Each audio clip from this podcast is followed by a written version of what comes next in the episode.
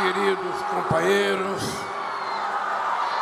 meu querido governador Elmano, meu querido ministro da Educação Camilo, minha querida esposa, esposa do Camilo, esposa do Elmano.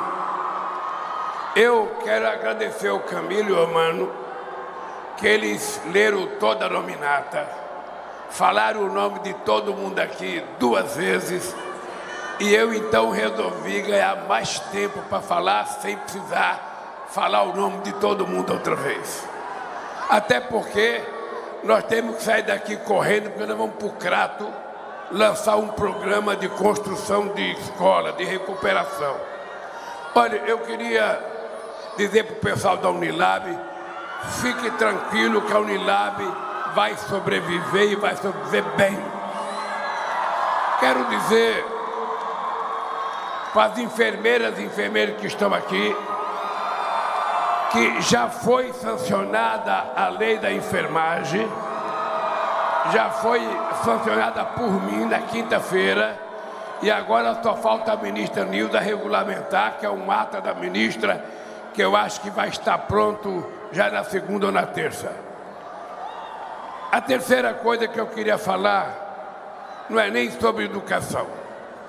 Eu estou vendo uma placa aqui, quando eu cheguei, que dizia obrigado, dona Lindu, que era, dona Lindu era minha mãe. Então, antes de eu ficar emocionado com o discurso, deixa eu dizer uma coisa para vocês. Domingo é dia das mães. É importante que a gente tenha consciência que nós temos que ter um gesto muito valoroso com as nossas mães. Não existe nada na humanidade mais valioso do que uma mãe. Não existe nada mais valioso do que uma mãe. Porque a nossa mãe, ela trata todos os filhos com chamego, com carinho, ela faz sacrifício por qualquer filho, ela chora por qualquer coisa que o filho faça de errado. Então é importante, não, não precisa dar presente, se não tiver dinheiro, não faça sacrifício. Dê um beijo na testa da sua mãe. Dê um beijo e agradeça a Deus por ela estar viva perto de você.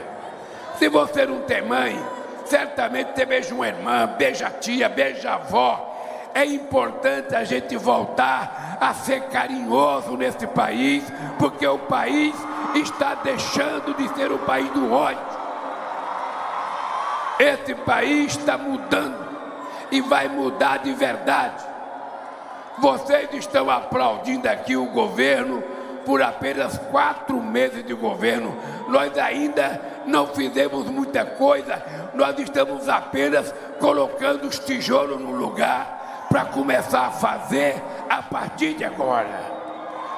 O que vocês têm que ter clareza é o seguinte: não existe na história da humanidade nenhum país que conseguiu se desenvolver sem antes investir na educação. Investir na educação não é colocar uma criança na escola porque a criança precisa de uma merenda escolar. Investir na educação é fazer escola no ensino fundamental, no ensino médio e no ensino universitário de qualidade. Porque quanto mais qualidade tiver o ensino, quanto mais qualidade tiver a universidade, a escola técnica e o ensino fundamental, mais qualificado vai ser aquela pessoa que está estudando. E eu sou obrigado a dizer para vocês por que, que eu escolhi o Camilo. Eu te amo também, meu amor. Eu te amo. Depois alguém, depois alguém vai pegar você, vai colocar aqui e eu vou lhe dar um abraço e um beijo. Pega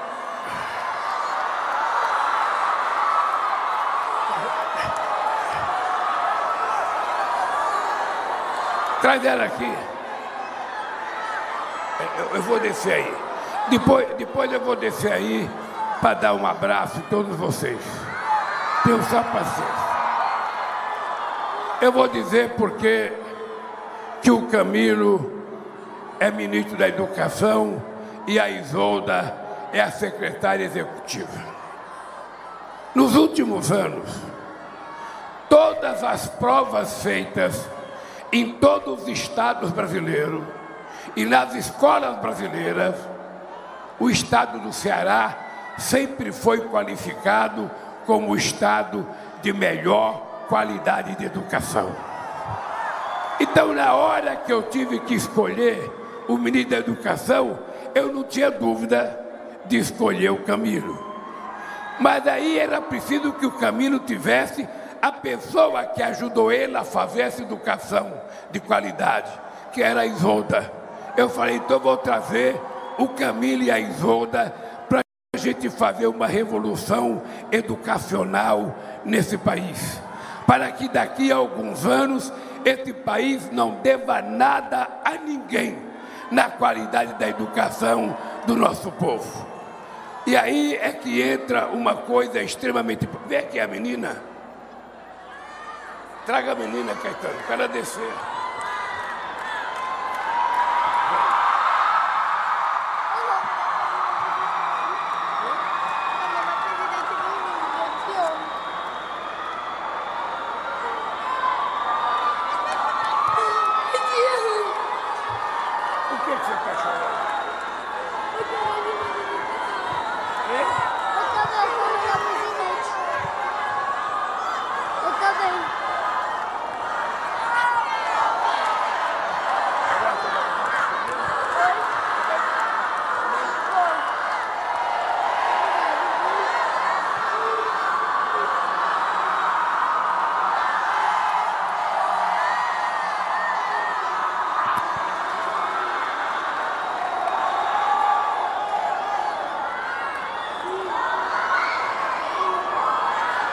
Olha,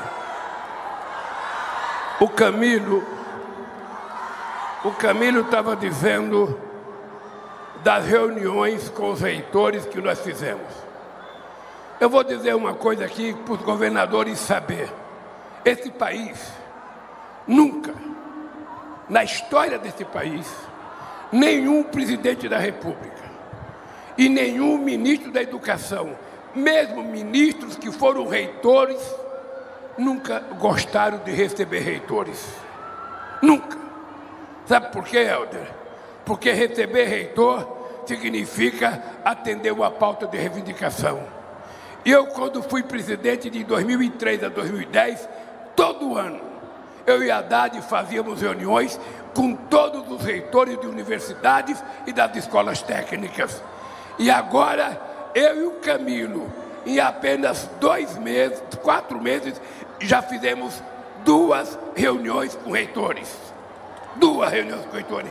E vamos fazer quantas reuniões for necessárias, porque se tem um lugar que a gente tem que investir é nas universidades brasileiras para que a gente tenha excelentes profissionais.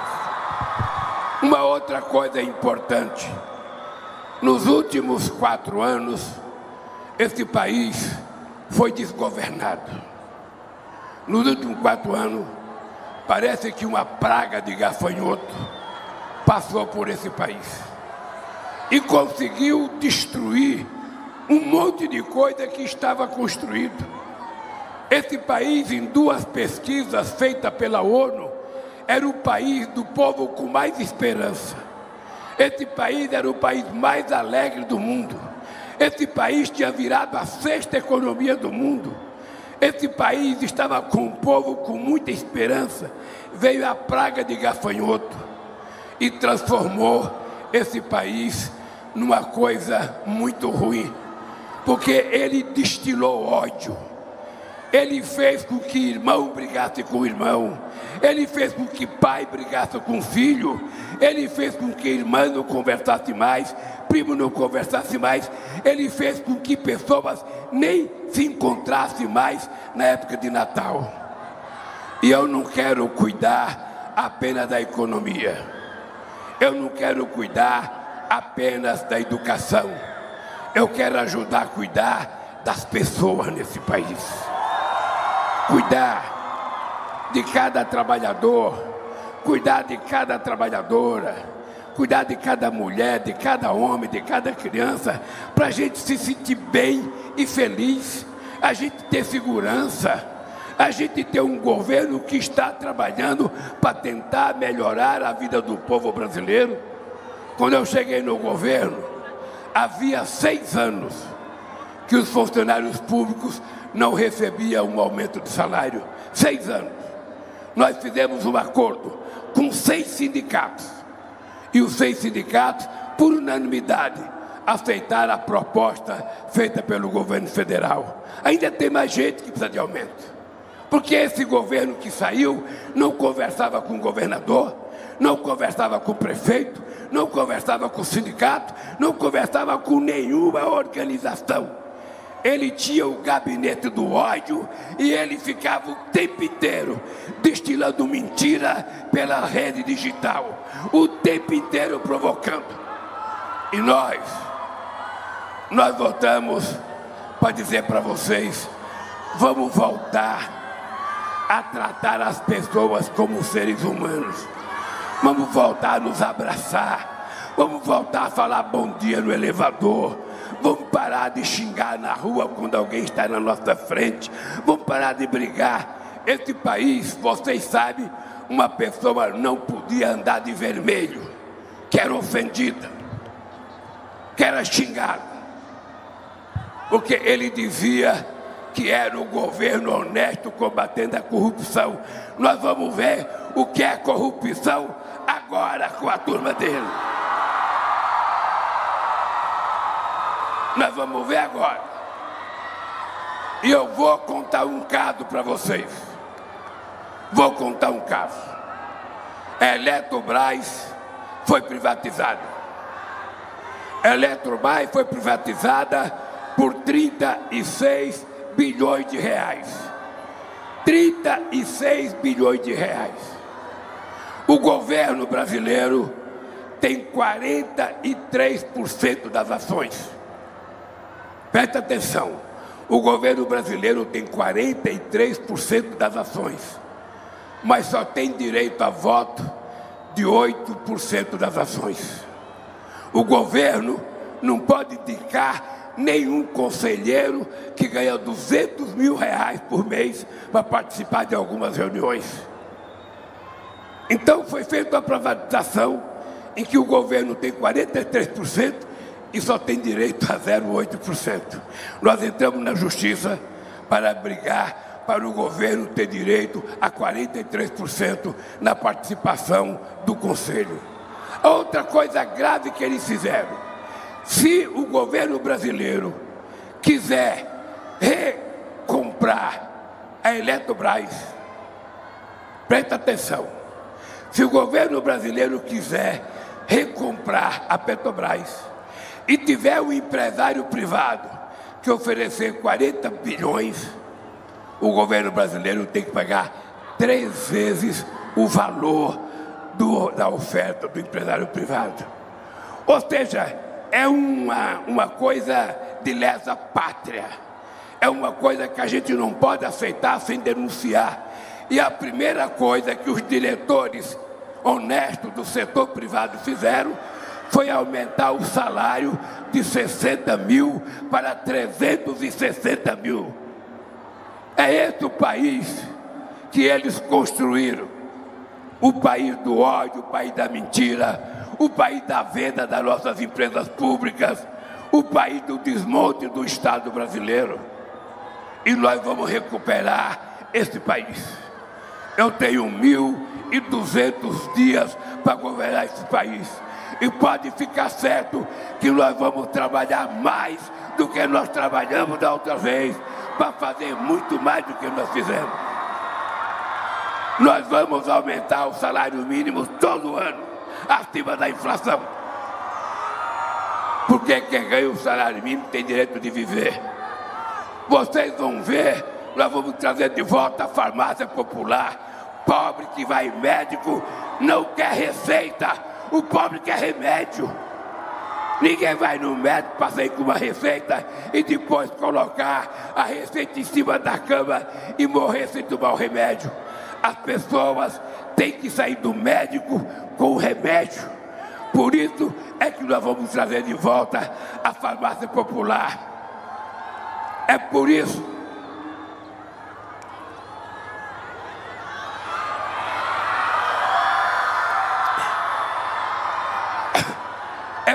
que nós estamos aqui hoje, nesse ato de lançamento de escola de tempo integral.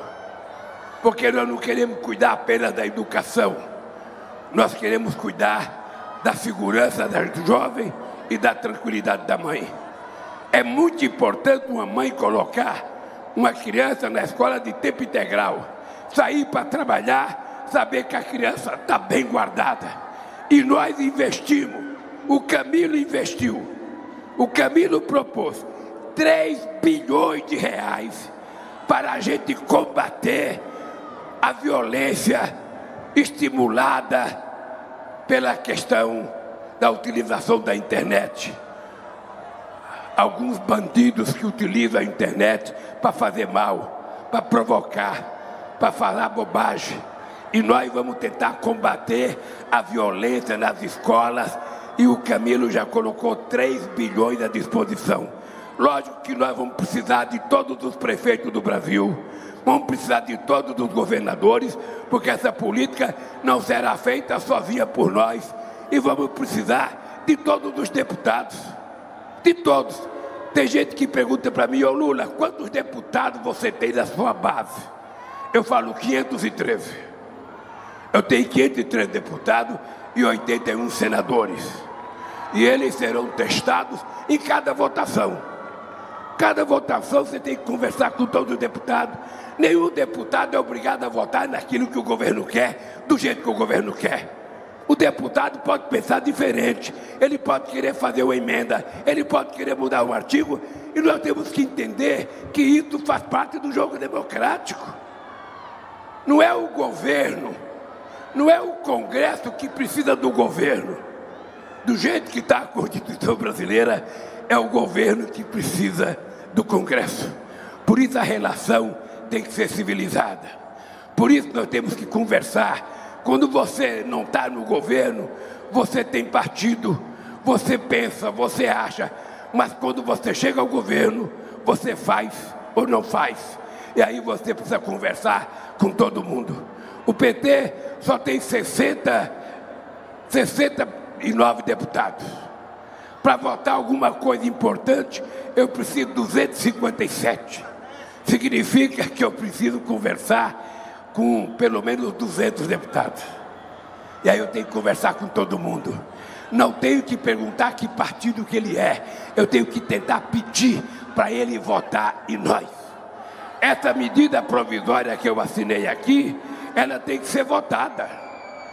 E ela não será aprovada só pelo PT, ela será aprovada por todos os partidos. Então eu tenho que conversar com quem gosta de mim e com quem não gosta de mim. Eu tenho que conversar com todo mundo para a gente poder aprovar as coisas. A única coisa que eu quero dizer para vocês é que vocês, eu vou voltar ao Ceará muitas vezes. Vou voltar muitas vezes ao Ceará porque eu quero recuperar outra vez a dignidade do povo nordestino. O povo nordestino não nasceu para aparecer na imprensa porque tem muita mortalidade infantil, porque tem muito analfabeto, porque tem menos professor, menos doutor, menos mestre. Eu quero que o povo nordestino viva igual vive as pessoas das melhores regiões desse país.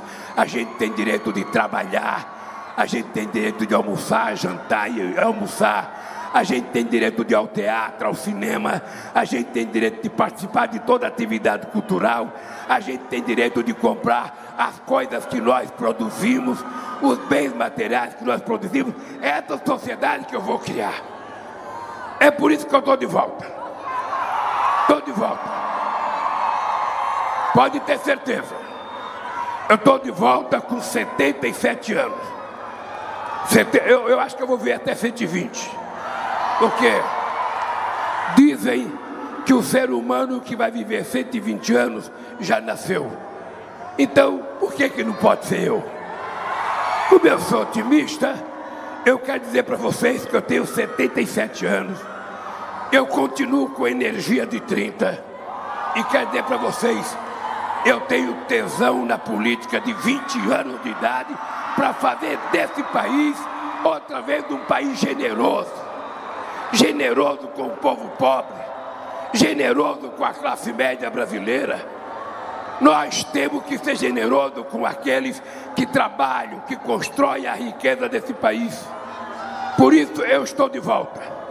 E vou precisar dos 27 governadores, vou precisar dos quase 5.800 prefeitos e vou precisar, sobretudo, de vocês.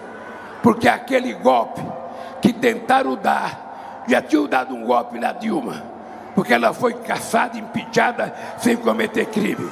Aí tentaram dar um golpe dia 8. Aquele golpe era para ser dia 1 mas eles tiveram medo porque tinha muita gente. Aí eles se esconderam. E aí prepararam no sábado que a gente estava todo mundo tranquilo. Eu estava até em São Paulo, numa cidade que tinha tido uma enchente, quando eu vejo eles invadindo a Suprema Corte, o Congresso Nacional e o Palácio do Planalto. Tem muita gente presa. E eles vão aprender uma lição. Se querem governar esse país, não deem golpe. Disputa as eleições da forma mais honesta e aguarde o resultado das urnas. Querem governar, disputa. E não adianta tentar mentir durante a campanha. Não adianta fazer a disfarçatez que fez esta coisa que governou o país, que Deus queira, que nunca mais esse país tem alguém tão, tão, tão, sabe, antidemocrático. Um cara que tem nas costas a responsabilidade pela morte de 300 mil pessoas nesse país, que poderia ter sido salva se ele tivesse trabalhado corretamente. Agora, está dedicada com o rabinho preso, está prestando depoimento. Ele vai saber o quanto foi ruim para ele mentir durante o processo do governo. Até o cartão de vacina, de vacina ele falsificou. Imagina que qualidade de presidente da República com a pandemia, matando 700 mil pessoas e ele falsificou o seu cartão de vacina. Não é possível, gente. Não é possível.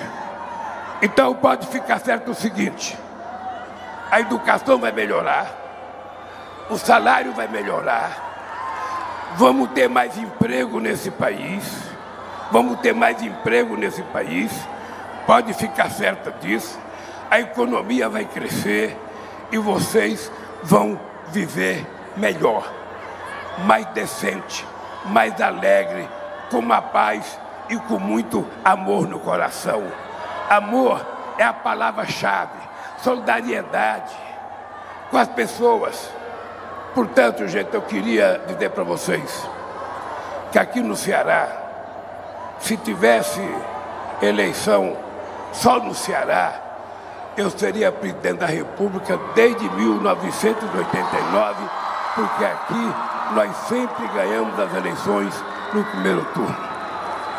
Então, esse coração aqui, esse coração aqui está irmanado com o coração de vocês está batendo junto com o coração de vocês. E pode ficar certo, pode ficar certo. O Eumano vai ser a primeira experiência do PT no Ceará a governar com o presidente do PT. Ele não teve comigo, mas você vai perceber que o governo federal não faltará ao povo do Ceará. Não faltará. Pode ficar certo que você será tratado, sabe, da mesma forma que eu tratei o Ciro Gomes quando fui presidente. Porque eu não olho a cara do governador, eu não olho o partido, eu olho a necessidade do povo. E é por isso que o Ceará será bem tratado, porque o Ceará me trata muito bem e eu sou amplamente responsável com aquilo que eu assumi de compromisso com vocês. Meus queridos companheiros e companheiras, eu vou pegando a estrada para o Crato. Que Deus abençoe vocês. Bom almoço e até outro dia, se Deus permitir.